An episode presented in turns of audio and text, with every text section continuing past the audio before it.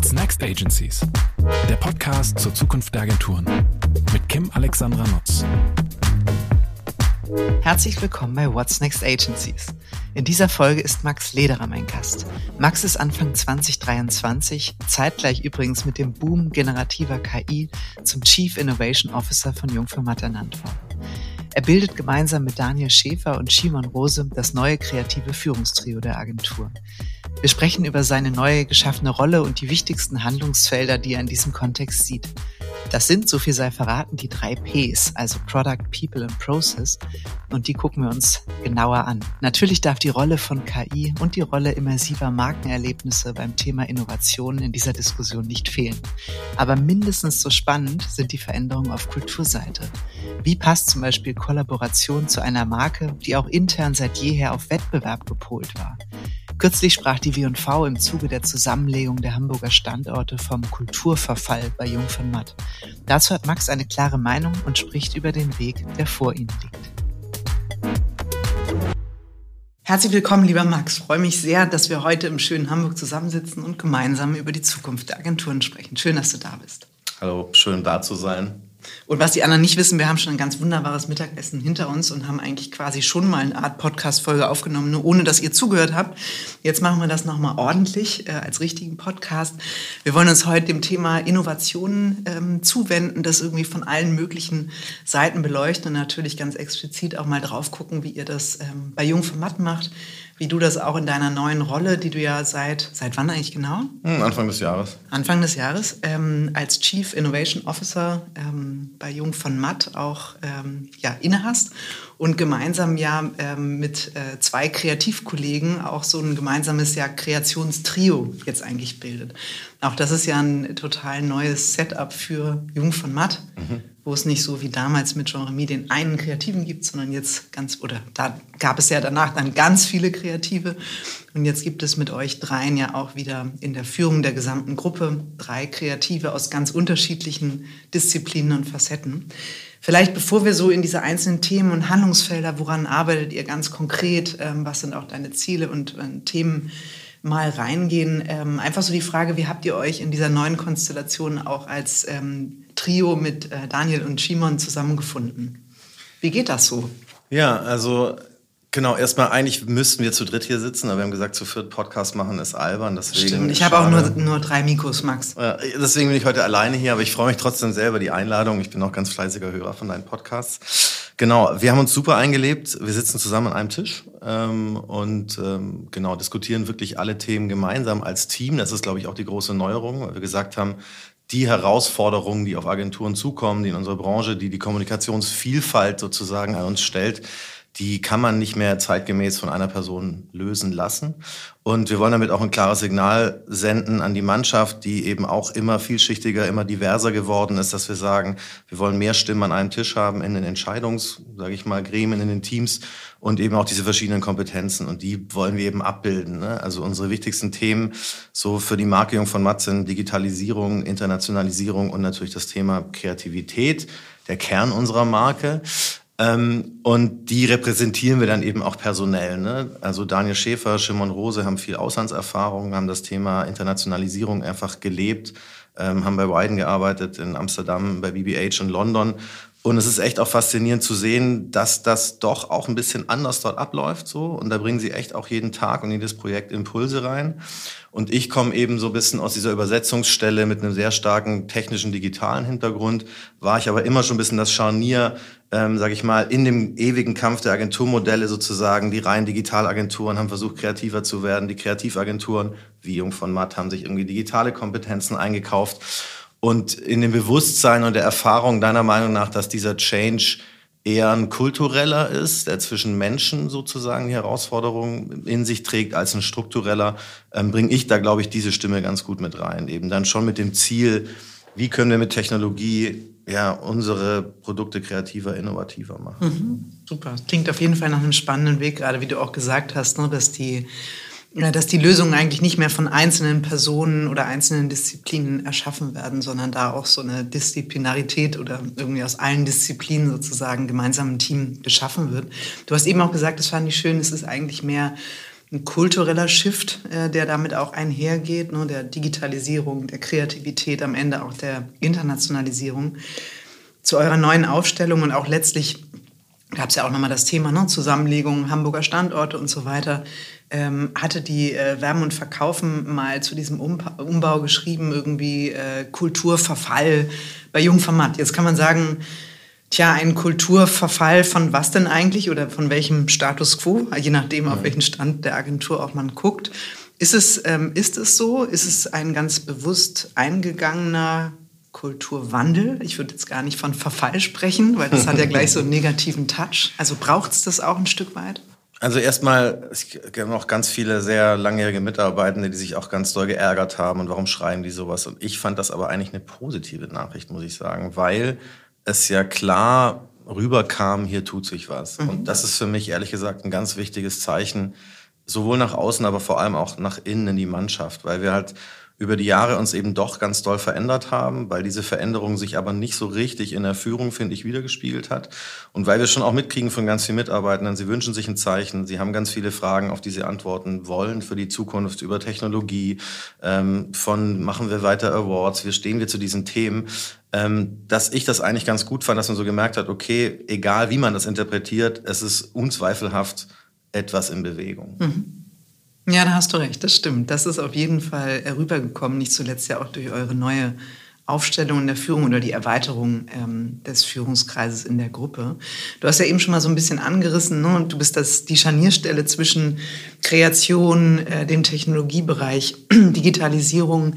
Ähm, was würdest du sagen mit Blick auf deine Rolle Chief Innovation Officer? Was sind so ganz konkret Ziele, ähm, die du dir auch selber gesteckt hast, wo du sagst, da, da müssen wir ran, irgendwie, das ist mir wichtig oder diese, an diesen Themenfeldern greife ich mit den beiden Kollegen an? Ja, also ich habe das immer so ein bisschen mal so aufgeteilt. Ich finde, ich wirke auf Produkt, Prozess und People. Ne, Im Produkt geht es darum, wie können wir Technologien nutzen, ich sage immer, für unsere Kunden und für die Marken, die wir betreuen, das, das Attention Economy Game zu gewinnen. Und das ist auch so ein bisschen meine Biografie. Ich hatte immer tatsächlich das große Glück, an sehr großen internationalen, zum Beispiel Autoetats wie BMW arbeiten zu dürfen, Luxusmarken wie Montblanc, ein ähm, bisschen Tech bei Vodafone. Das waren meistens Marken, die immer bereit waren, einfach ein bisschen Geld zu investieren in die neue Technologie, egal ob das jetzt irgendwie Social Media war und da weiß nicht, ob du dich erinnerst, da konnte man noch, gab mal Google Spotlight, da konnte man interaktive VR-Applikationen in der, in der YouTube-App bauen. Das ist jetzt ja alles ein bisschen standardisierter. Ähm, oder dann eben VR, wo man einfach mal ein Exponat ausprobiert hat. Wir haben ja für BMW auch ein Metaverse gebaut, Joytopia, ähm, weiß nicht, ob wir darüber später auch noch sprechen wollen. Ist ja ein bisschen Unbedingt. Vergessenheit geraten, dieser Trend, ja, weil AI gerade so dominant ist. Aber, aber, aber, wir verdienen auch weiterhin noch mhm. gutes Geld und machen auch noch viel, finde ich, starke Arbeit, die, die sehr viel ähm, Ergebnisse für unsere Kunden bringt im Metaverse. Und das ist natürlich, das ist natürlich ein, ein riesen, ja, auch Erfahrungsschatz, auf den man irgendwie aufbauen kann. Und deswegen geht's schon auch ein bisschen darum, ich finde das auch gar nicht so negativ belegt, diesen Begriff Hype Hypes, auch Hypes in der Branche oder in der Gesellschaft wirklich zu hebeln für Marken.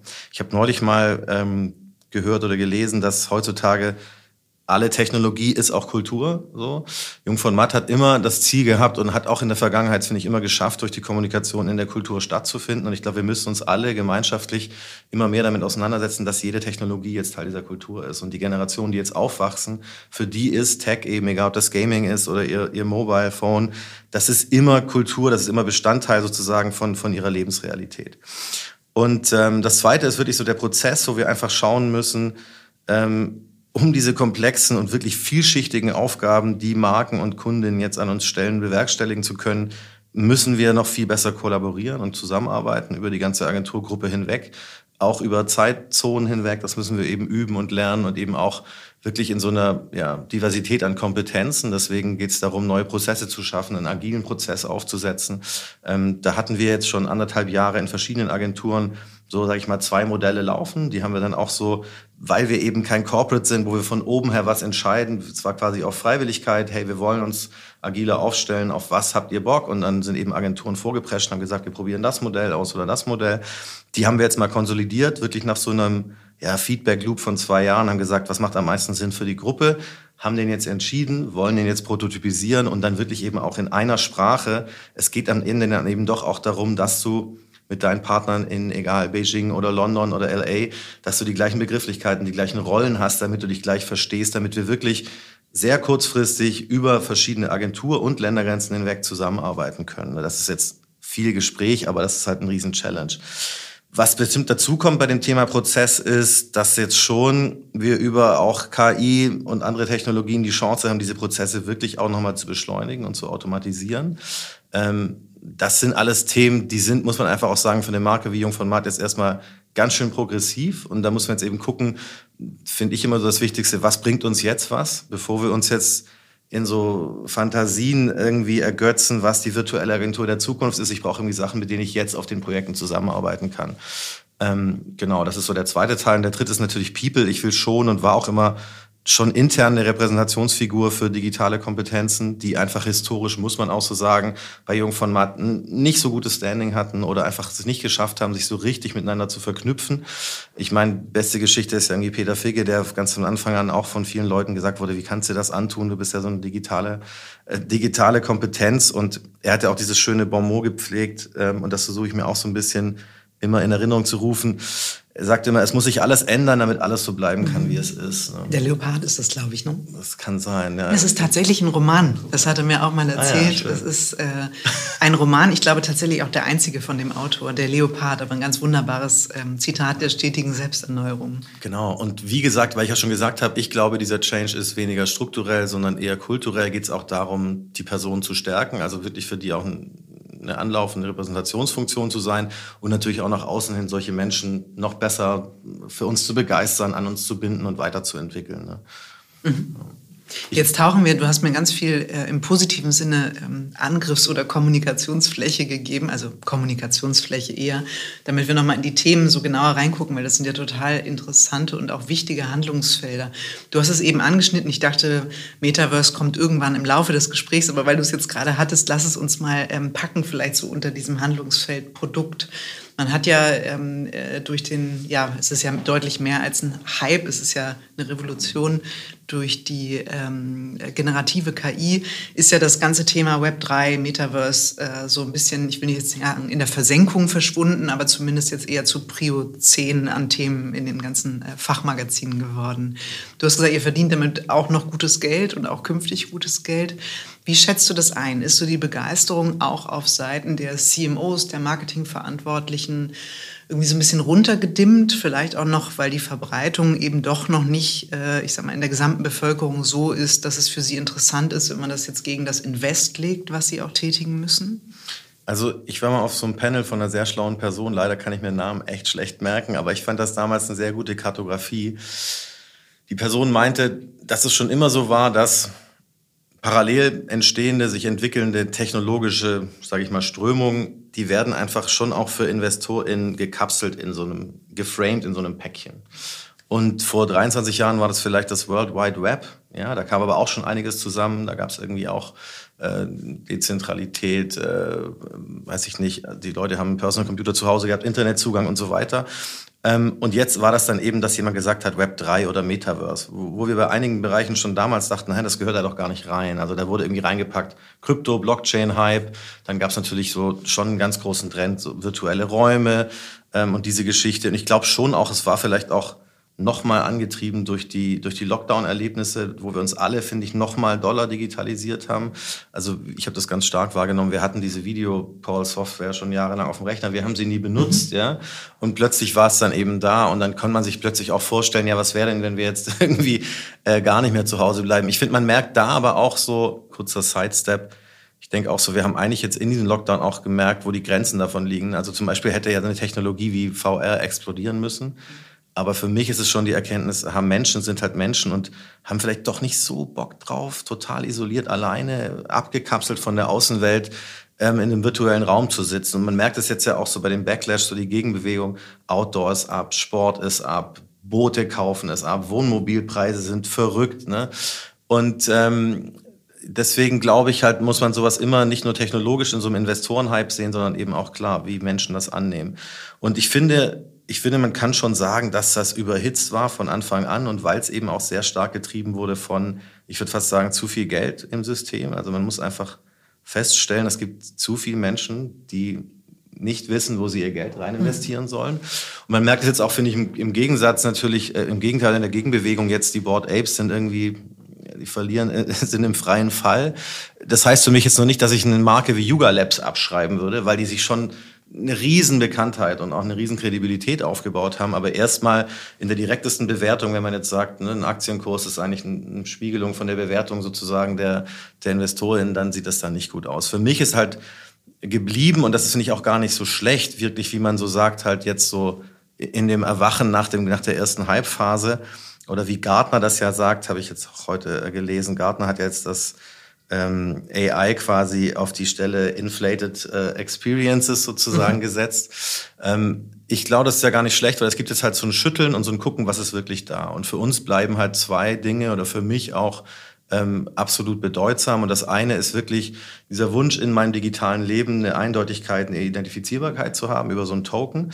Der muss für mich aber nicht gebunden sein an einen Markt, an einen Kurs, sondern für mich muss dieser Token einwandfrei mich, meinen digitalen Besitz, keine Ahnung, meine Historie identifizieren und dass das irgendwie kommt aus einer Realität, in der wir alle unserem digitalen Leben mittlerweile genauso viel oder fast mehr Wert beimessen als unserem analogen Leben, ist das für mich absolut zwingend. Und ich glaube, wenn man so mit einem Unternehmen gerade spricht, ich glaube, das Stichwort ist da Digital Twin, also dass jetzt eben ganz viele Marken aktuell massiv daran arbeiten, kann ich meiner Kundin, meinem Kunden parallel zu einem, weiß ich nicht, vielleicht Offline-Kauf oder auch einem Online-Kauf, kann ich ihm einen eindeutigen Token zuordnen den er dann nicht einsetzt, um den zu, zu traden, sondern für den er dann wirklich Utilities bekommt. Und ich glaube, eigentlich ist das ja so die Weitererzählung von CRM. Mhm. Dass du eben sagst, ich habe nicht eine Kundennummer, ich habe nicht meine Miles Morse Karte, die haben das früher schon gemacht, sondern ich habe eben einen virtuellen Token, den kann ich mein ganzes Leben lang behalten.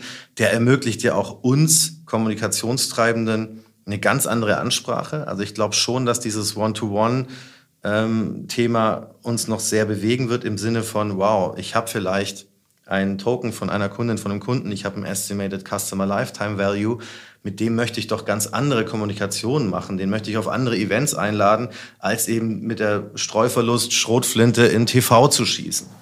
Und sag mal ganz kurz, weil das finde ich interessant, dieser ähm, Digital Twin und der Token. Also mal angenommen, ich bin eine Marke BMW und ich mache das. Wie, also wie genau funktioniert das? Oder was ist, was ist die Idee? Was kann ich mit dem Token machen? Was wären so Möglichkeiten? Also ich darf das jetzt nicht erzählen, weil tatsächlich dann BMW ein konkreter Marke. Fall ist, aber nehmen wir einen konkreten Fall. Nehmen wir mal du hättest einen Lufthansa-Token, dann ist es wirklich so ähnlich wie bei Miles More. Du dürftest dann in Hotels, weiß ich nicht, hast eine kleine Zuwendung, du kriegst ein Upgrade, mhm. du kannst auf ein Konzert gehen. Und deswegen merkt man jetzt auch, oder haben wir auch gemerkt in den letzten Jahren, die Marken, die ohnehin schon eine starke CRM-Strecke haben, für die ist das total natürlich und einfach, jetzt ihren Kundinnen sowas anzubieten.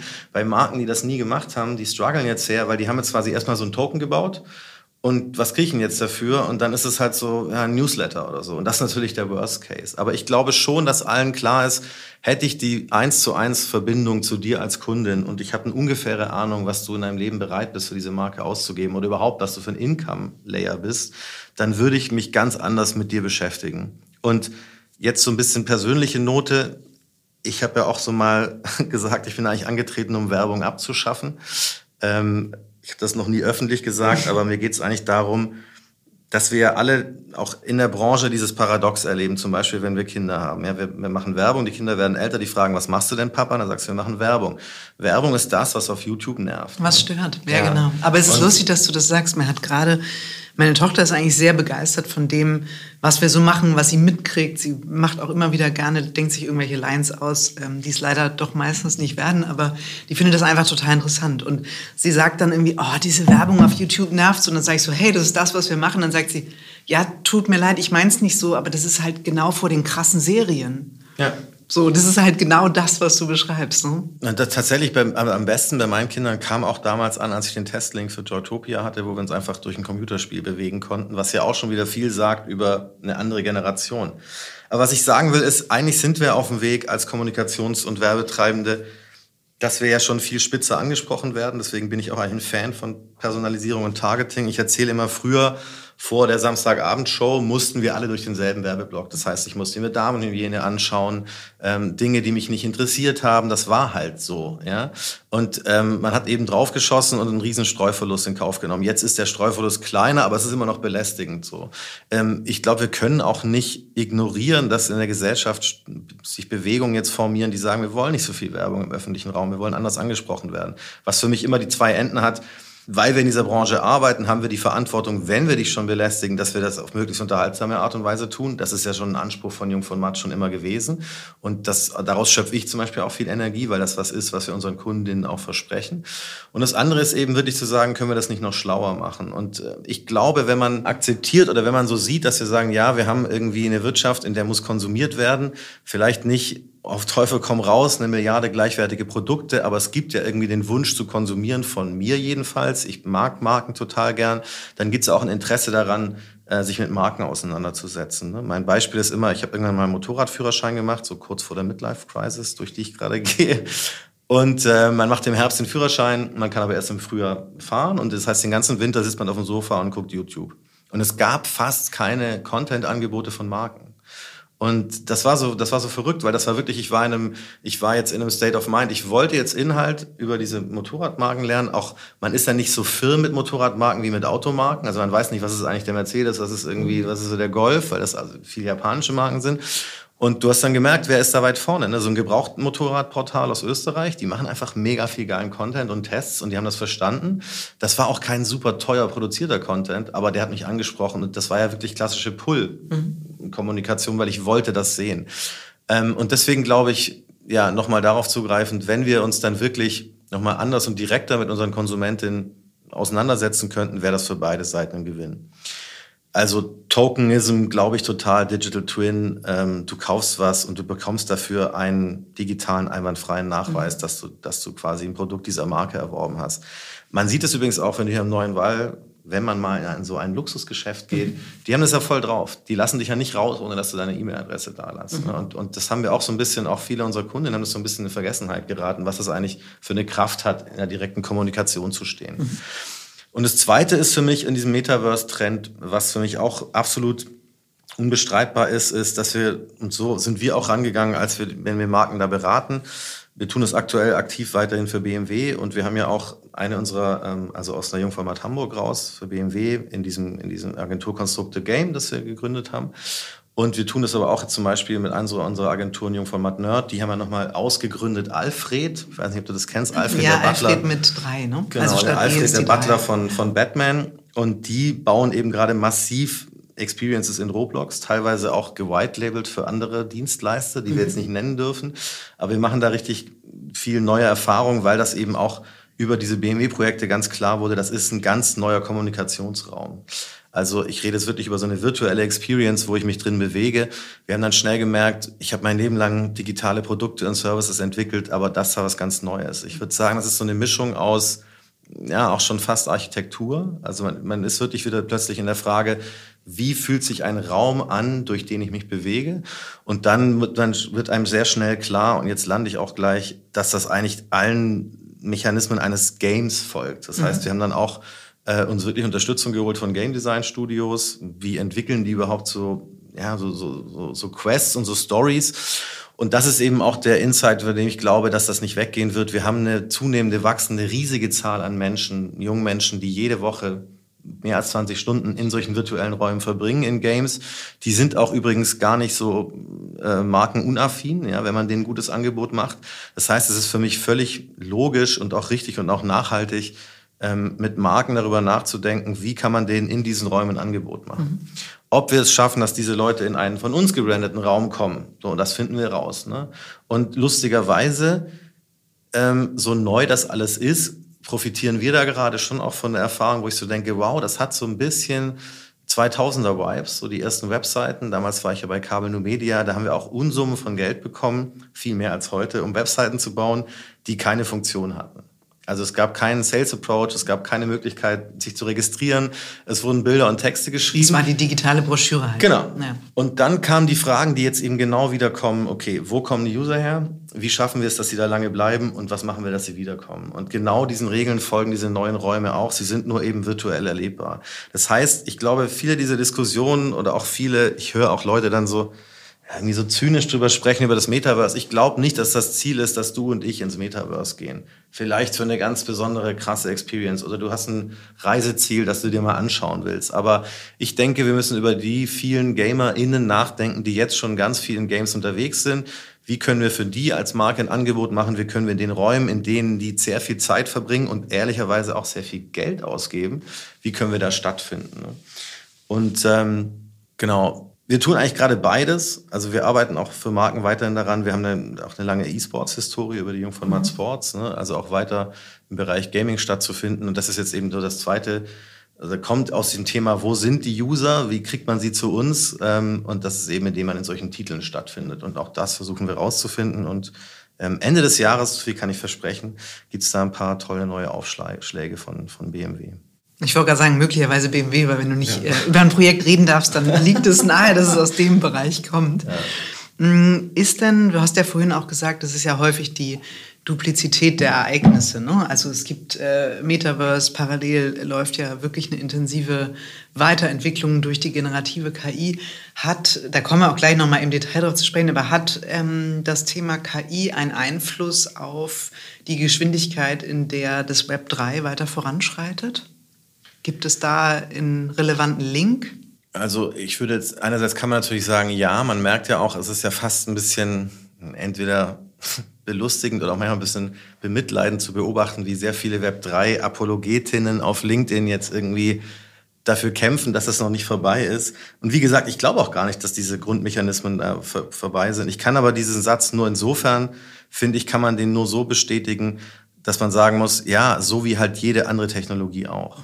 Also AI, glaube ich schon, hat das Potenzial, also meine Prognose wäre, wir sehen ganz viele noch Tech-Hypes wieder zum Leben erwecken über mhm. das Thema KI, weil es einfach im Kern eine radikale Automatisierungstechnologie ist. Und so kann man sich eigentlich, finde ich, jeden Abschnitt der, der Customer Journey nehmen und sagen, wird es, wird KI diesen, diesen Abschnitt der Customer Journey massiv verändern? Sehr wahrscheinlich, ja. Ja, auf jeden mhm. Fall, mhm. genau. Gibt es denn heute schon Tools, also es gibt ja jeden Tag mindestens tausend neue Tools äh, dank generativer KI, also gibt es schon Tools, die dabei unterstützen, effizienter, schneller, günstiger ähm, äh, Metaversen zu bauen, zu Klar. konzipieren? Also das, das, ist das nächste Ding. Ich meine, einerseits gibt es eine riesen wachsende Unreal Library, wo du eigentlich mhm. ja quasi schon fertige Gegenstände hast. Ähm, auch Epic Games wird weiter darin bauen, das wirklich Usern auch zur Verfügung zu stellen. Also ich glaube, man muss sich das in Zukunft so vorstellen, ein bisschen wie so ein interaktives Social Network, wo ich dich einfach auf meine Insel einlade oder so. Passiert ja jetzt auch von mit Fortnite Creative schon. Also Nike hat eine ziemlich erfolgreiche Insel gelauncht. Ähm, das sind halt weiterhin die gleichen Herausforderungen, ein bisschen wie wir im Web 2.0. Das sind halt Walled Gardens. Ne? Also die Conversion da rein und da raus ist, müssen wir einfach mal hier laut sagen, miserabel. Mhm. So, du brauchst, glaube ich, einen achtstelligen Code aus Zahlen, den musst du eingeben und dann hast du halt das Game meistens auf der Playstation oder auf einer Xbox. Wir surfen aber auf dem, auf dem Handy oder im, im Desktop. Aber so, ich sag mal, Prompted Metaverse, also 3D, also Text zu 3D. Ich kenne jetzt die Anwendung nicht, aber gibt's bestimmt eine ganze Menge jetzt schon. Ähm, es gibt auch so ein Game, wo man im Spiel quasi sich die nächste Welt einfach durch Text erschließen kann.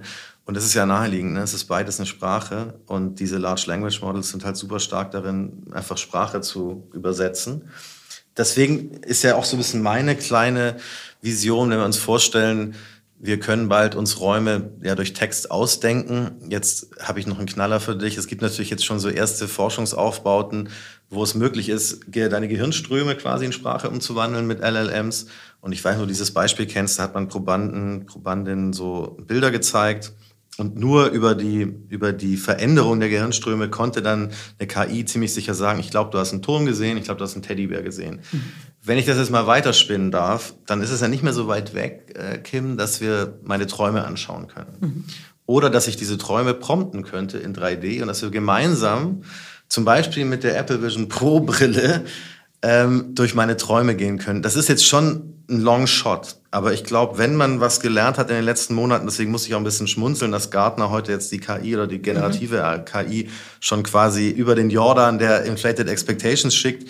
Ich glaube, was uns alle ja so mitgerissen hat, ist die Geschwindigkeit, mit der diese Modelle sich entwickelt haben. Und ich glaube schon, dass das, was ich gerade gesagt habe, durchaus in den nächsten fünf Jahren möglich sein wird. Und wenn man sich das vor Augen führt, so jetzt mal neben dem ganzen Dooming auch, dann ist es ja erstmal unglaublich faszinierend, was da auf uns zukommt. Also und jetzt gar nicht als Werbetreibender, sondern vielleicht auch als, weiß ich nicht, Erdenbewohner mhm. oder Vater oder Mutter. Es ist einfach total crazy.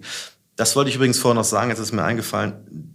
Für uns natürlich ein Riesen, ähm, ein Riesenpunkt, an dem wir glauben, ist ähm, wirklich die Wette um die Vision Pro von Apple. Also ich glaube, dass uns das nochmal auf dem ganzen Thema virtuelle Experiences einen Riesenschub geben wird. Apple hat in der Vergangenheit bewiesen, dass sie Hardware können, so hart das ist, so schwer das ist.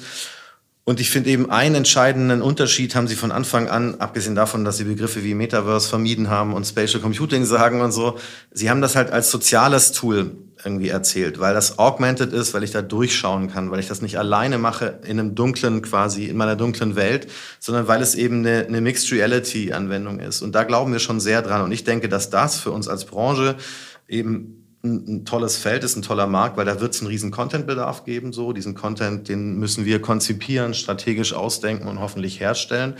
Und ähm, wir haben in der Vergangenheit ja schon oft gesehen, dass so ein Tool, wenn es gut vermarktet ist und einen Anklang findet, auch bei dem stattlichen Preis mal gucken. Aber auch da finde ich, Apple hat es in der Vergangenheit immer geschafft, auch auf hochpreisige Produkte an, an die Kunden zu bringen, dann wird das, glaube ich, auch nochmal einen Schub geben. Gibt es da ein zeitliches Commitment? Also haben ich glaube, die, die ähm, vorgelegt? Developer, Developer Sets ab Januar. Mhm. Und dann, ich weiß nicht, im Sommer soll das rauskommen. Aber ich höre jetzt auch nur alle, wir wollen es haben, wir wollen es haben. Mhm, so.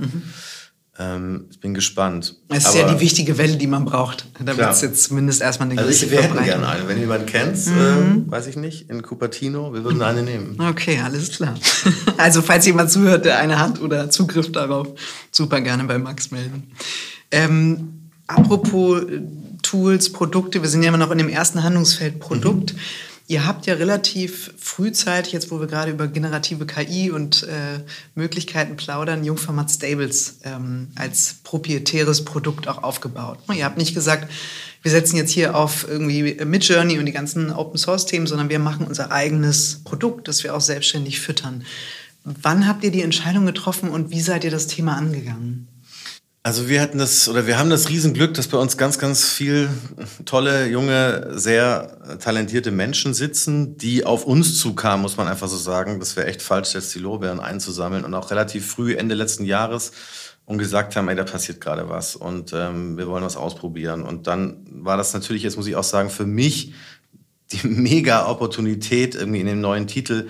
Es ist einfach ein super Thema, auch jetzt, um, um, um meine Geschichte eben in dieser Rolle zu erzählen. Und ich habe meine Aufgabe vor allem darin wahrgenommen, zu sagen, okay, wir müssen eigentlich nur diese Bottom-up-Energie, die da ist, wirklich bündeln, sie kanalisieren. Ähm, wir haben dann so ein Roundtable gegründet. Das ist quasi ein offener Verteiler in unserem WebEx. Äh, das ist unser, unser, unser ähm, Messenger. Und ähm, der wuchs ständig. Da waren auch nicht nur EntwicklerInnen drin am Anfang, sondern sehr schnell auch Strategien, Artdirektoren, mhm. ähm, ProjektmanagerInnen jetzt auch. Jetzt sind auch ein paar Controller dabei. Bevor wir unser Businessmodell quasi kaputt machen, sollten wir schon nochmal drüber reden, wie wir damit Geld verdienen. Und ähm, die chippen mir quasi zweiwöchentlich eigentlich Ideen konkret für Produkte, was sie dafür brauchen. Und ich gehe dann eben zum Beispiel in den Kreis unserer Partnerinnen und versuche Budget dafür zu bekommen.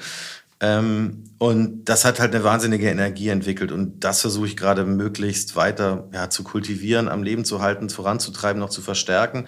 Weil die Beschäftigung dadurch, ich glaube noch gar nicht jetzt, dass wir das finale Produkt, ich will gar nicht behaupten, wir haben das finale Produkt, das in fünf Jahren konkurrenzfähig ist, aber diese Neugier, ähm, ja, zu kultivieren, zu nurturen und die in die ganze Agentur zu tragen, das sehe ich gerade so auf dem Thema eigentlich als meine Hauptaufgabe. Mhm. Habt ihr das Tool genutzt oder jetzt auch selber aufgebaut auf Basis von Stable Diffusion, genau. um zu sagen, wir können es selber trainieren, wir können es mit eigenen Daten füttern, wir umgehen gewisse Urheberrechtsrisiken, weil wir das genau. reingefüttert haben, worüber wir auch ich sag mal, über die Rechte verfügen? Ja, also es hat so zwei Ebenen. Ne? Ich glaube auch, so muss man das auch jetzt aktuell als Agentur begreifen. Es gibt einmal intern sind wir ja Menschen, die Kommunikationsmittel herstellen. Also da gibt's jetzt Software, die Kommunikationsmittel automatisiert herstellt. Das muss uns ja irgendwie interessieren. Ich sehe tatsächlich jetzt generative KI für uns als Agentur noch gar nicht intern so nutzbar, dass wir sagen, das ist das finale Produkt. Aber in diesem ganzen ersten Teil, Ideenaufbereitung, Illustration, Visualisierung oder eben die Strategien benutzen sehr viel ChatGPT, um auch wiederkehrende Modelle wiederzugeben, Competitor Brand Model etc. und arbeiten da über Pre-Prompts. Ähm, da sehen wir halt Riesenpotenzial. Wir haben aber dann auch jetzt gelernt, auch das ist so eine Philosophie von mir, ähm, ich will da Technologieoffenheit. Also wenn wir zum Beispiel einen KI-Workshop machen an einem Standort, dann stellen wir da meistens eine Maschine hin mit Midjourney, eine mit Stable Diffusion, eine mit Adobe Firefly. Und tatsächlich viele Artdirektorinnen gehen erstmal zu Adobe Firefly, weil das so vertraut ist. Und ich würde auch davon ausgehen, dass diese großen Player in den nächsten Jahren ja da noch massiv aufstocken werden. Die lassen sich jetzt ja, Adobe lässt sich ja in der Creative Suite jetzt nicht irgendwie die, die Butter vom Brot nehmen. Deswegen ist mir am wichtigsten, dass unsere Mitarbeitenden irgendeins dieser Tools benutzen. Ne? Aber über das Trainieren von so einem Modell, ähm, das war wieder das, was ich am Anfang meinte, haben wir einfach geschafft, so eine, ja, so eine Hacker- oder Entwickler- oder Ausprobierkultur irgendwie zu kultivieren, an der alle plötzlich teilnahmen und mhm. Spaß hatten. Ja. Und da ging es darum, das war einfach schnell gemacht. Die Überlegung mit Journey ist eben, ähm, auch für eine Endanwender in, finde ich, bringt man schneller ein Ergebnis raus, aber der Prompt ist eigentlich eine Blackbox. Du hast irgendwie fünf, sechs Parameter, die du drehen kannst. Wir wissen nicht, was OpenAI damit macht. Und, das hast du gerade auch schon gesagt, alle Daten liegen halt komplett vor. Ne? Es gab heute so einen Artikel in der W&V. Oh ja, habe ähm, ich gelesen. Was uns auch bewusst ist, muss auch jeder Mitarbeitenden bewusst sein, wenn du mit Journey Prompt ist, sind alle deine Prompts eben sichtbar. Ja? Ähm, und das ist für viele unserer Kunden irgendwie ungenügend an Rechts- und Datensicherheit. Deswegen haben wir gesagt, okay, Stable Diffusion ist eine Open-Source-Anwendung und bei uns gab es eben ein paar schlaue Entwickler, die gesagt haben, wir können das selber trainieren. Und wir sind jetzt eben in der Lage für Kundinnen, die ich jetzt noch nicht nennen darf, aber wir sind aktuell in Projekten. Ich denke, dass da die nächsten Tage auch ein paar News rauskommen, ähm, in vielen Prototypen drin, wo wir sagen, wir können on-premises ein eigenes LoRa, also Low Range, Low Range Adaption of a Large Language Model für dich trainieren. Da sind natürlich, wenn man jetzt über Urheberrecht nachdenkt, da sind natürlich irgendwie ein paar Grunddaten drin von Stable Diffusion, die können wir nicht beeinflussen. Aber alles andere können wir eben aktiv diesem Modell an und auch abtrainieren. Mhm. Also wenn es um Brand Safety geht, wenn es um Konkurrenzprodukte geht, die wir ausschließen wollen. Wenn es um Bias geht. Um Bias geht, da können wir auch gleich drüber sprechen. Aber für unsere Kundinnen am aktuell spannendsten ist eben, wir können das trainieren mit deinen, mit euren Produktdaten. Aktuell können wir das mit 3D-Daten trainieren in sehr kurzer Zeit. Und das sind eben oft sensible Daten. Ja, und die können wir oder wollen wir eben nicht teilen. Wir haben trotzdem, finde ich, muss man auch weiter nochmal sagen, würde ich auch gern diesen Podcast nutzen. Der größte Headwind ist für mich das Legal-Thema. Wir haben eigentlich keine Rechtssicherheit für, für unsere, für die Marken, die wir betreuen, jetzt wirklich extern aktuell Produkte zu benutzen aus, aus Generatoren wie Midjourney oder JetGPT. Wir lösen das gerade über eine gemeinsame Vereinbarung im KVA. Das ist aber keine Lösung. Deswegen, wenn jemand zuhört vom GWA oder BVDW, wir würden uns da gerne noch mehr Druck wünschen, dass wir als Agenturen einfach eine Rechtssicherheit haben. Und mir geht es auch nicht um irgendeinen Raubtierkapitalismus entfesselte Innovationskraft, sondern ich hätte einfach gern ähm, klare Regeln. Und ich finde, dass wir das bei der DSVGO ja auch ganz gut hingekriegt haben. Mhm. Deswegen so ein bisschen vielleicht die Trennung. Stables hat für mich zwei Seiten. Das eine ist quasi User-Anwenderinnen-Facing. Da ist es so, da braucht es ein bisschen mehr Beschäftigung. Man muss ein bisschen komplexer prompten. Das hat schon mehr von Coden als von, von mhm. sage ich mal, so einem Poetic Prompting. Und ähm, einfach, ähm, aber Client-Facing ist das Riesenasset, weil wir es datensicher genau, und, und komplett geschützt betreiben können. Und für unsere Mitarbeitenden ist für mich aber am allerwichtigsten, dass sie eins dieser Tools benutzen. Und das ist auch gerade so der Hauptfokus. Wir überlegen, wie können wir Weiterbildungsformate schaffen, wie können wir das wirklich in jeden Winkel der Agenturgruppe bringen. Ähm, und das Schöne ist, da ist halt so eine riesen Neugier. Also wir hatten in den ersten fünf Wochen, glaube ich, 70.000 Prompts in Stables. Ähm, und jetzt geht es eigentlich darum, das aufrechtzuerhalten und noch ein bisschen anzutreiben. So, ne? Glaubst du denn, also jeder, der, und das hat ja mittlerweile wirklich fast jeder gemacht, ähm, der promptet und erste Ergebnisse sieht, sieht ja so eine gewisse mm, KI-generierte Ästhetik, die da so rausfällt. Ne? Also bei vielen Bildern siehst du, ah ja, okay, mhm. KI generiert. Glaubst du, dass daraus wirklich ungesehene Kreation entstehen wird? Also müsste das das Ziel sein, anstatt zu sagen, wir können das jetzt einfach schneller und effizienter. Also du hattest vorhin so ein bisschen die Traumwelt angedeutet, durch die wir dann zusammengehen. Das wäre ja wirklich eine Art von wirklich innovativer Kreation, die aus den Möglichkeiten entsteht. Also wie schaffen wir das? Was ist der Weg dahin? Also ich fange mal mit dem Ziel an. Ich glaube, also das ist schon das erklärte Ziel, vor allem für uns, Jung von Matt als Agenturmarke. Wir wollen natürlich beweisen, dass so eine Technologie uns nicht nur schneller und günstiger zu Ergebnissen bringt, sondern dass da tollere Kreation rauskommt. Und dieser Beweis, irgendwie an dem arbeiten wir. Mhm. Ich hoffe, dass wir den auch noch liefern können. Aber ich glaube, das ist auch der große Challenge und vielleicht dann eben auch doch ein bisschen diese Valley of Inflated Expectations. Es ist im Kern eine Automatisierungstechnologie. Ich würde erstmal dagegen halten, ich finde auch ganz viel von Menschen hergestellte Social Media und Produktcontents super boring, mhm. gleichförmig und absolut als solche zu identifizieren.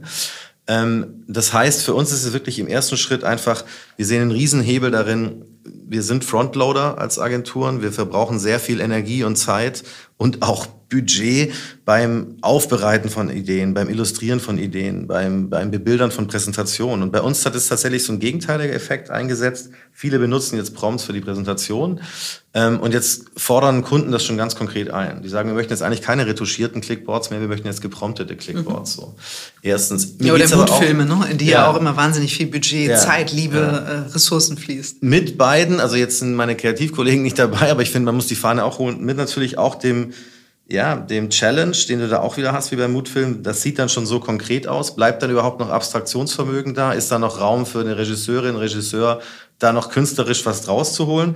Aber erstmal macht uns halt das in diesen Tasks, die finde ich jetzt nicht besonders kreativ sind, viel schneller und sie nimmt vor allem irgendwie Zeit von den Kreativen, von denen ich ja möchte, dass sie auf geile Ideen kommen und dass sie nicht die ganze Zeit irgendwie in Photoshop Bilder zusammen retuschieren. So. Ich finde aber auch, was du sagst, mir geht's schon so ein bisschen wie dir bei diesem Mid-Journey-Look. Ich finde, den hat man jetzt schon fast ein bisschen satt gesehen. Ich glaube aber auch da würde ich natürlich davon ausgehen, dass da Leute massiv gerade im Hintergrund dran arbeiten. Also fotorealistischer, jeder Release wird besser. Äh, du wirst das beeinflussen können in die eine oder andere Richtung, dass es ein bisschen weggeht von diesem, ich sage auch mal, das kommt, glaube ich, mehr, dass jemand erklärt. Es ist zu perfekt. Ne? Genau, und sie haben ganz viele Bilder aus äh, Frames von Filmen gegriffen. Und deswegen haben die so diesen bisschen körnigen, so ein besonders gesetztes Lichtstyle, genau, ja. Aber für, für, wie gesagt, zur Präsentation ist es ja noch fast viel schöner als retuschierte Charts. Deswegen, da sehe ich auch gerade den Hauptanwendungsfall. Und ich glaube auch gerade nicht, wie gesagt, aus der fehlenden Rechtssicherheit, außer wenn man jetzt sagen möchte, wir möchten aber gerne unbedingt die Story erzählen, mit Mitschein draußen ja. zu sein, ist es für mich irgendwie auch da nicht in Konkurrenz, weil ich finde es völlig legitim, danach mit einem super Regisseur, einer guten Produktion ähm, ein geiles Creative herzustellen. Mhm. Du hast eigentlich eben schon ganz, äh, ganz smooth in diese Richtung des Prozesses, also das zweite mhm. P, äh, was wir uns äh, vornehmen wollten, schon übergeleitet, indem du gesagt hast, naja klar, wir ändern ja auch die Art und Weise, ähm, wie wir sozusagen die Präsentationen machen, wie wir von Konzepten überzeugen und ähnliches. Und vorhin hast du zwei Dinge angesprochen, als du so äh, das Prozesshandlungsfeld eingeführt hast. Du hast auf der einen Seite gesagt, ähm, Kollaborationsfähigkeit innerhalb des Jungformat-Netzwerks zu stärken. Und das zweite war eben auch Agilität. Ähm, lass uns vielleicht mal auf das erste gehen, Kollaboration, ja.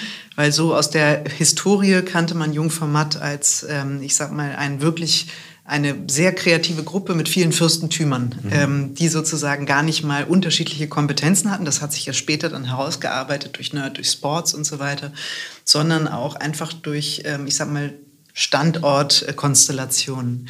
Wie ist das, vielleicht auch am Beispiel Hamburg, da war es ja dann für alle am sichtbarsten, wenn du plötzlich diese Organisation nicht mehr auf hier und da auch internen Wettbewerb ausgerichtet polst, sondern sagst, ey Leute, wir gucken jetzt, dass wir die Kompetenzen und die Ressourcen und all das so einsetzen, dass wir uns helfen, dass wir zusammen zu den besten Ergebnissen kommen, noch schlagkräftiger werden ähm, und dabei irgendwie auch wirtschaftlich sind. Das ist ja auch immer ein relevanter Punkt. Wie ist das? Wie, wie geht ihr den Wandel an? Wo steht ihr da? Wie viel Überzeugungsarbeit ist, ist auch nötig dabei? Ja, ich finde es schön, dass du es ja auch so vorsichtig umschrieben hast. Ich glaube, man kann schon festhalten, dass Jung von Matt eine Agenturgruppe war und ist, in der es wirklich, also in der Konkurrenz und Wettbewerb auch ein Motivator war. Und das war vielleicht auch zu einer gewissen Zeit richtig. Mhm. Wir wissen alle, wie viel Spaß man aus Sport irgendwie schöpft. Und wenn man gegen jemand anderen spielt, macht es halt noch mehr Spaß. Ähm, und das, das, muss man jetzt auch vorsichtig bewerten. Aber ganz klar ist, dass wir mit einem kompetitiven Modell die den Herausforderungen der Zukunft einfach nicht, die können wir nicht bewerkstelligen. Und ich glaube, das ist der größte kulturelle Shift. Wie schaffen wir es jetzt wirklich im Mindset von vielen Entscheiderinnen auch aus einer Konkurrenz, sage ich mal, geschmiedeten Modell in ein Kollaborationsmodell zu gehen. Und das ist, das kann man, glaube ich, gar nicht groß genug hängen, weil das wirklich fast auch nicht nur strukturell und mit Tools und mit Modellen und, mhm. und Prozessen zu schaffen ist, sondern vor allem auch durch handelnde Personen, durch Vorleben.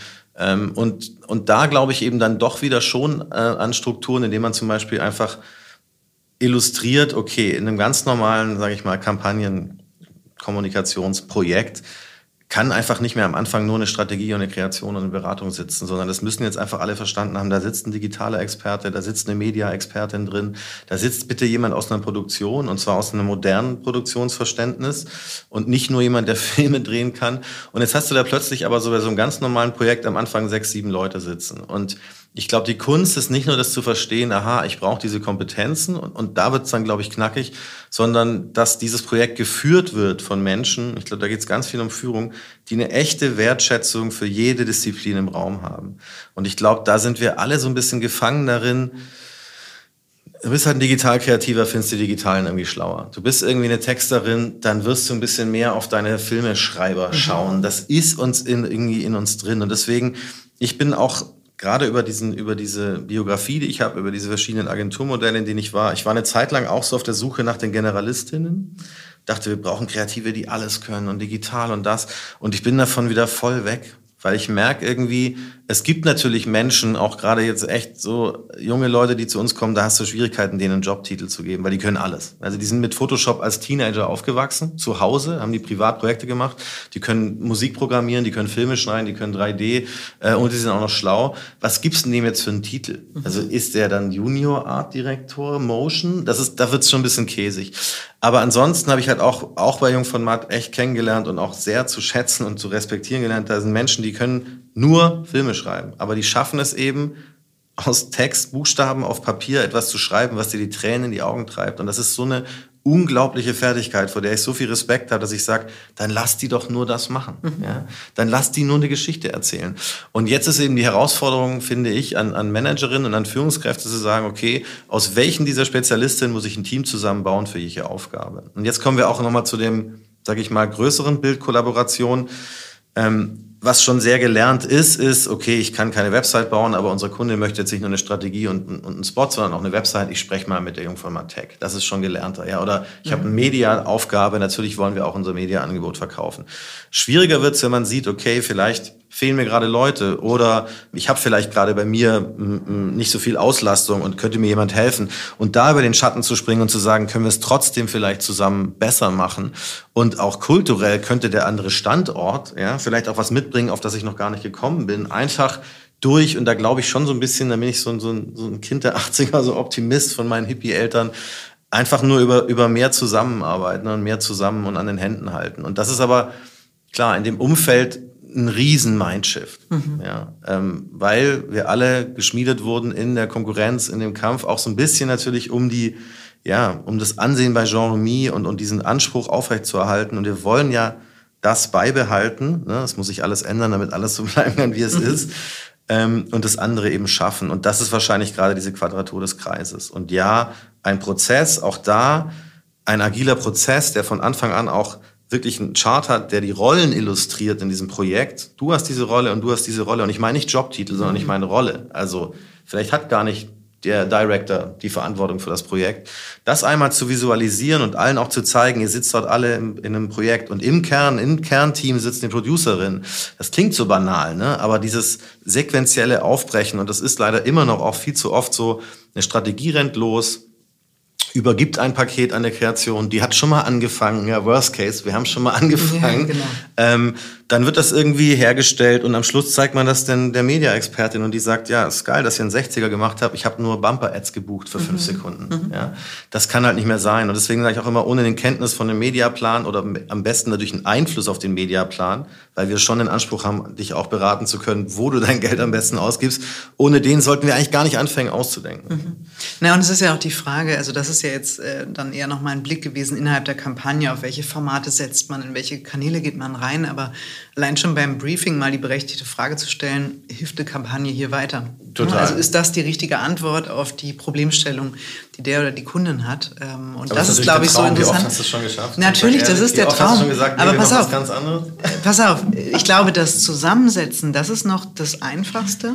Dann vielleicht den Kunden, der selber aus dem Marketing kommt und eigentlich die ganze Zeit immer nur Kampagnen gemacht hat, plötzlich von einer Gaming-Idee zu überzeugen. Wissentlich, dass, äh, weiß ich nicht, der dann sagt irgendwie, ja, pf, ich game nicht, kann ich mir jetzt gerade nicht vorstellen. Und dann noch den Punkt, zahlt dir das irgendjemand? Also zahlt dir jemand, dass am Anfang zehn Leute zusammensitzen aus unterschiedlichsten Disziplinen, wo dann am Ende rauskommt, ey, wir machen eine Gaming-Lösung und der sagt, ja, aber das wäre doch normalerweise viel günstiger gewesen. Ja. Und das ist, glaube ich, die große Herausforderung, vor der wir stehen. Und da ist es sicher auch an uns noch stärker, den Wertbeitrag unserer Arbeit ähm, auch zu fokussieren und Ich zu sagen, was werdet ihr davon haben? Ich glaube, es geht ganz viel auch um, nur über Vertrauen. Also wir haben auch natürlich diese, diese Mythos, diese Mythen, die kennst du auch noch.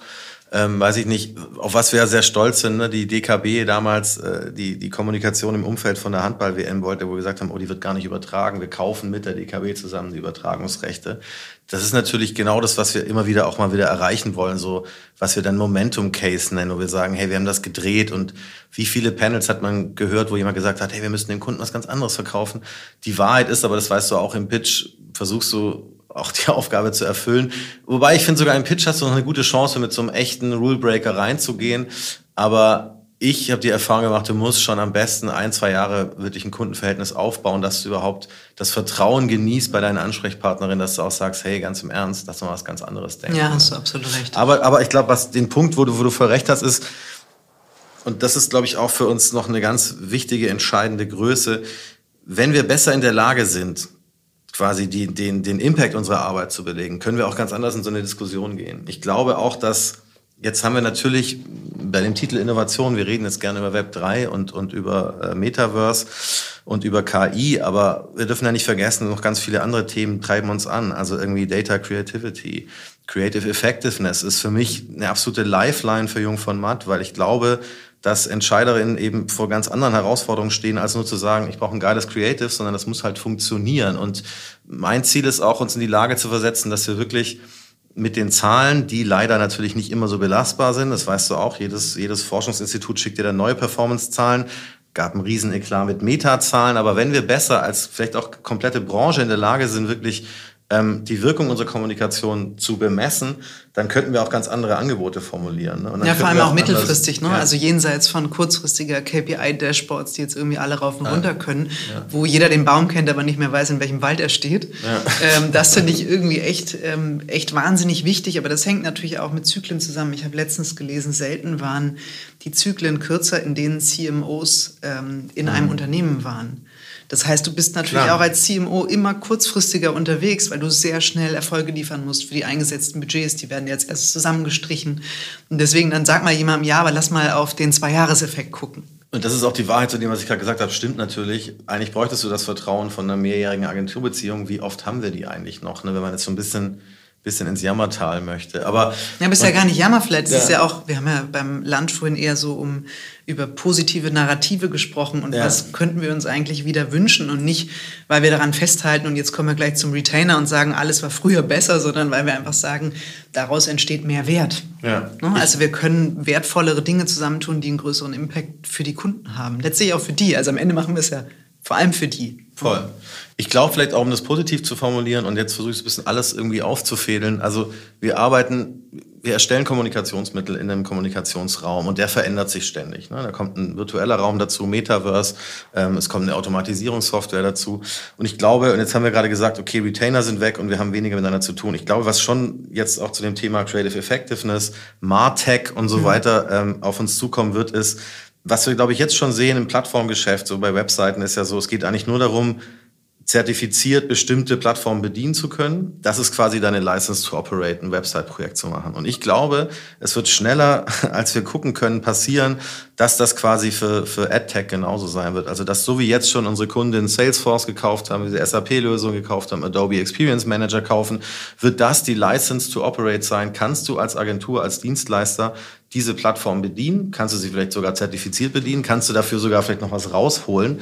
Oder, das ist, glaube ich, auch eine Chance, kannst du eine, vielleicht sogar so eine Plattform oder so einen Service bauen, weil, und das merken wir jetzt natürlich schon, das wird mir auch spannend bei der, bei der generativen KI, wenn wir es schaffen, zum Beispiel Stables als Brand AI einem Kunden zu verkaufen, haben wir natürlich auch einen ganz anderen Kommunikationsanlass mit dem. Also du hast wirklich eine Art Customer Experience, die eben nicht so sag ich mal, pointiert ist wie aktuell. Oh, wir treffen uns zum Pitch, jetzt haben wir ein Abendessen zusammen gemacht, jetzt gehen wir auf Produktion, sondern du hast wirklich eben eine ganz andere Möglichkeit der Zusammenarbeit. Ich glaube auch in dem Bereich Automatisierung von Prozessen, wenn wir uns intern anschauen, das, was ich vorher mal angerissen habe, also zum Beispiel Rollen in einem Prozess äh, ähm, zu digitalisieren, zu automatisieren.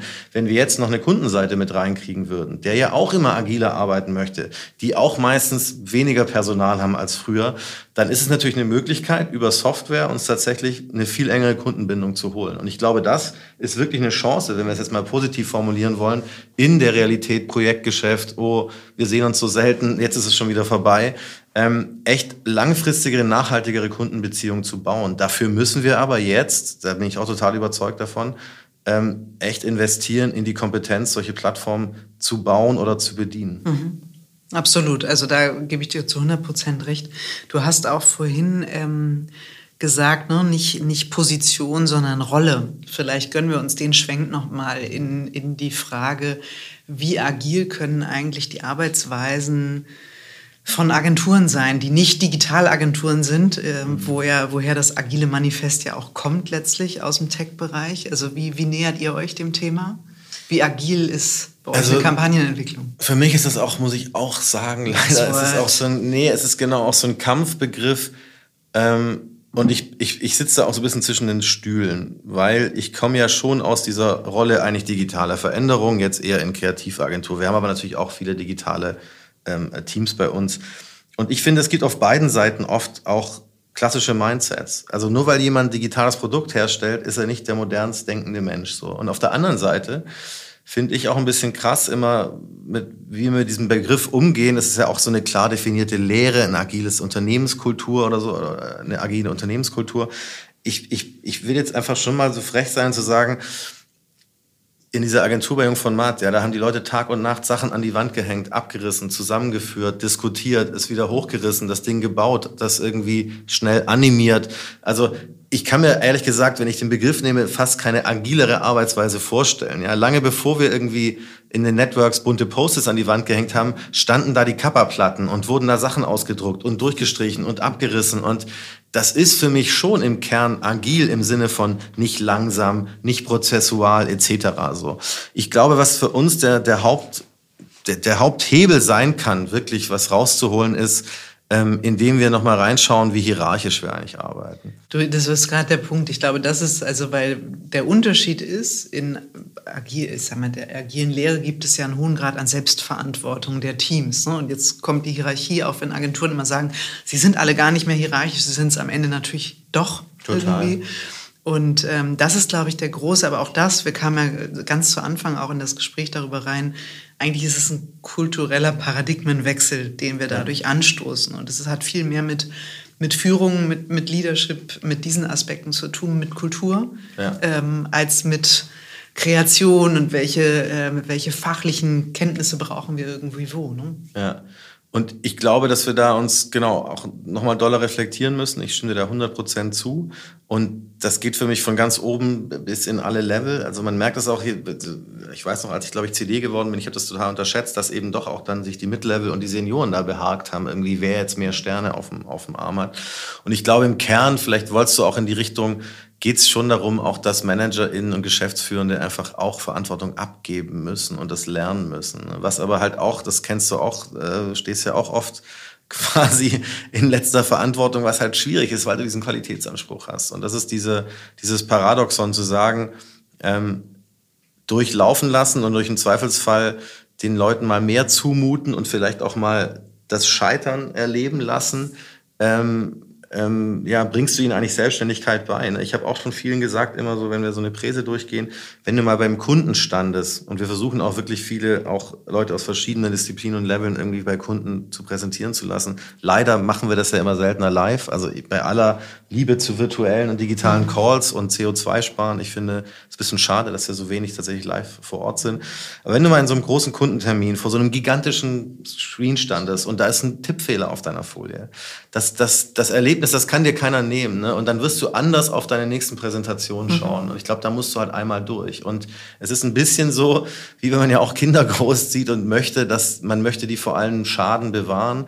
Aber die Wahrheit ist halt, wenn sie sich nicht wehtun, dann, dann, dann wird es halt nicht verstanden. Und ich glaube, dass ich würde es nicht mal jemand vorwerfen. Ich kann mich da auch an der eigenen Nase nehmen. Ähm, das ist halt eigentlich fast unmöglich, weil man hat, man steht unter Druck. Es ist herausfordernd. Es ist eine krasse Zeit. Wir haben eine Riesenkrise. Es ist jetzt vielleicht der wichtigste Pitch. Mhm. Ja, und den soll ich jetzt ja, in der zweiten Reihe übergehen. Das ist Aber es wird dir bei jedem unmöglich. Projekt, total, eigentlich wird es dir bei total. jedem Projekt so gehen, weil du ja. Gründe finden wirst, warum es diesmal nicht geht. Aber ich stimme dir dazu. Und, und das Modell, bei dem, an dem wir arbeiten, da ist es eben auch so, dass eben unabhängig von deinem Jobtitel du eine Rolle bekommst. Und diese Rolle haben auch sehr illustrierte Rollennamen. Ich will jetzt da nicht so weit drauf eingehen, aber die haben dann eben keinen englisch klingenden Tech-Namen, sondern eben eine klare Beschreibung von, von etwas, was jemand tut. Und das ist ja auch so eine Erkenntnis, die hatten wir früher auch schon. Früher haben wir das immer genommen, haben wir immer gesagt, naja, meistens ist es so, eine Person nimmt den Ball und läuft los. Und das kennst du auch bei Projekten. Es war nicht immer die Projektverantwortliche, es war auch nicht immer die Beraterin. Es war manchmal, keine Ahnung, der Junior-Texter, der gesagt hat, ich habe so Bock auf das Ding und der treibt das dann. Und das versuchen wir ein bisschen zu institutionalisieren, indem wir sagen, du hast folgende Rolle, du hast die Rolle. Die ManagerInnen, die Geschäftsführenden haben eine ganz klare Rolle, nämlich eher ein Coaching. Auch das ist dann eben sehr plakativ für alle zu sehen. Und wir haben auch gemerkt, zum Beispiel für uns ein super Mittel, um wirklich den, die Qualitäts-, die Quality Gates so zu halten, sind einfach Shark Tanks. Also wir merken jetzt auch, wenn wir zum Beispiel... Erklär mal Shark Tank, ja, habe ich noch nicht gehört. Erkläre ich jetzt mal. Also Shark Tank ganz bildlich, ne? klar, das blutige Fleisch mhm. wird ins Wasser mhm. geworfen und zerrissen. Ähm, es geht darum, gutes Timing zu finden. Aber wir haben jetzt zum Beispiel ein paar Projekte gemacht, wo wir mit mit Teams, ähm, die einfach nicht mehr die, die, die einfach nicht die Kapazitäten hatten, die quasi komplette Projekte über mehrere Agenturen hinweg arbeiten mussten, heißt mit Teams, die nicht diese Kundenhistorie haben, was ja ein Argument ist, nee, wir müssen aber immer auf dem gleichen mhm. Kunden arbeiten, was ja auch ein Ziel ist ne, von Daniel Schimmon und mir, dass wir sagen, wir wollen eigentlich, dass alle Kreativen bei uns auf mehreren Kunden arbeiten können. Und dann wird immer dieser Punkt gemacht, Historienwissen. Und da haben wir einfach gesagt, okay, in dem Prozess, es war ein Pitch, bauen wir zwei Shark Tanks ein. Die sind besetzt, die Sharks sind also ja klar auch Manager, aber eben auch einfach CDs zum Beispiel oder Account-Direktorin auf den Kunden, die einfach selber nicht die Kapazität hatten, diesen Pitch zu machen, mhm. die aber den Kunden seit drei Jahren kennen. Und das ist dann, das muss man wirklich behutsam machen, weil da geht es natürlich absolut um offenes Visier. Das heißt, da wird zum Beispiel das junge Pflänzchen Kreation und Strategie gezeigt äh, am Anfang von dem Pitch und dann hauen die da rein. Und dann sagen die dann eben schon, undenkbar, weiß ich nicht, Vorsicht, Falle, ah, Konkurrenz hat einen ähnlichen Case, wollen sie nicht mehr sehen, haben wir schon mal probiert dann kann man da trotzdem diskutieren, kennst du auch, vielleicht haben wir es diesmal besser probiert. Und das Ganze eben nochmal vor der Präsentation. Und das Spannende war, das waren eben jetzt nicht nur, sage ich mal, seniorere Manager da drin, sondern einfach Leute, die auch eine super Kenntnis von dem Thema hatten. Und die Stunde oder die anderthalb Stunden, die kannst du meistens, auch wenn du gerade keine Kappe hast, eben investieren. Und dadurch bringst du aber ein anderes Team in die Lage und auch vielleicht deine Agentur in die Lage, nochmal einen frischen Blick drauf zu werfen. Und natürlich sitzt da dann wieder eine Geschäftsführung drin und die darf dann ja auch diesen Punkt machen. Das heißt, es ist für uns so ein, so ein Tool, das in beide Richtungen funktioniert. Einerseits, na klar, will die Geschäftsführung entscheiden, was da rausgeht oder nicht. Das, ist, das erwarte ich auch von meinen Geschäftsführenden. Auf der anderen Seite hat das Team einen gewissen Schutzraum gehabt und eine Zeit lang, wo sie eben, wie du sagst, Eigenverantwortung erleben können und dann auch eben eine hohe Motivation dazu kriegen. Also das ist ein erklärtes Ziel, aber ich will das auch gar nicht schön färben, das hast du schon gesagt, das ist ein richtig langer Weg, weil das so viele Ebenen berührt in der Organisation. Ähm, Genau, also wünschen uns da viel Erfolg, mhm. aber das, das, äh, wir sind das da mache ich auf Weg, jeden Fall. Das, das mache ich. Sag mal, wir haben am Anfang gewitzelt, wir nehmen einen Podcast auf äh, in Zeitmanier. Das heißt, äh, wir nehmen so lange auf, bis wir das Gefühl haben, das Thema ist zu Ende besprochen.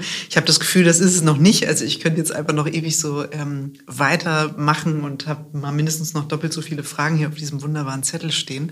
Aber sei es drum, wir haben, glaube ich, die Stunde geknackt. Max, magst du zum Schluss noch mal so sagen aus deiner Zeit? Du hast gesagt, seit Anfang des des Jahres bist du in dieser Rolle, seid ihr in diesem neuen, auch kreativ innovativen Trio unterwegs, habt wahnsinnig viel. Du hast auch gesagt, es ist gut, wenn rüberkommt, dass hier Veränderung stattfindet. Ja. Das wollen wir. Wir sind mittendrin, auch das ist ähm, deutlich geworden, aber mit viel Zuversicht und Positivität. Hm, was ist dein persönliches, krassestes Learning in den letzten Monaten gewesen? Oh, ich will vielleicht so eine Binse reinwerfen. Also das geht auch in die Richtung, es ist ein kultureller Challenge. Ich glaube, es ist wirklich so, du hast mich ja auch vorgefragt, so was sind die Bereiche, auf die du am meisten einwirkst. Ich glaube, mein Learning ist für die Rolle, die ich habe, es, es geht im Kern darum, die Anpassungsfähigkeit dieser Organisation zu erhöhen. Weil das ist halt wirklich so eine Binse. Aber so wie Darwin halt sagt, am erfolgreichsten wird nicht der Organismus sein. Und ich finde, eine Organisation ist schon wie ein Organismus, der stark oder groß oder schnell ist, sondern am anpassungsfähigsten. Und das ist eigentlich für mich jetzt so die Erkenntnis, der Kern von Innovation. Das ist nicht eine neue Technologie, ne? es ist nicht der neue Prozess, sondern es geht eigentlich darum, die ganze Zeit Menschen miteinander zu verknüpfen und für diese Idee zu begeistern, ähm, dass sich hier was tut mhm. und dass wir uns verändern. Mhm. Das ist übrigens auch das Erfolgsrezept der Menschheit. Ne? Also dank Kollaboration äh, haben wir Entwicklungsstufen nehmen können. Ähm, von daher knüpfen wir einfach mal wieder daran an. Finde ich gut. Danke dir, Max. Hat Spaß gemacht. Vielen Dank. Hat mir auch großen Spaß gemacht.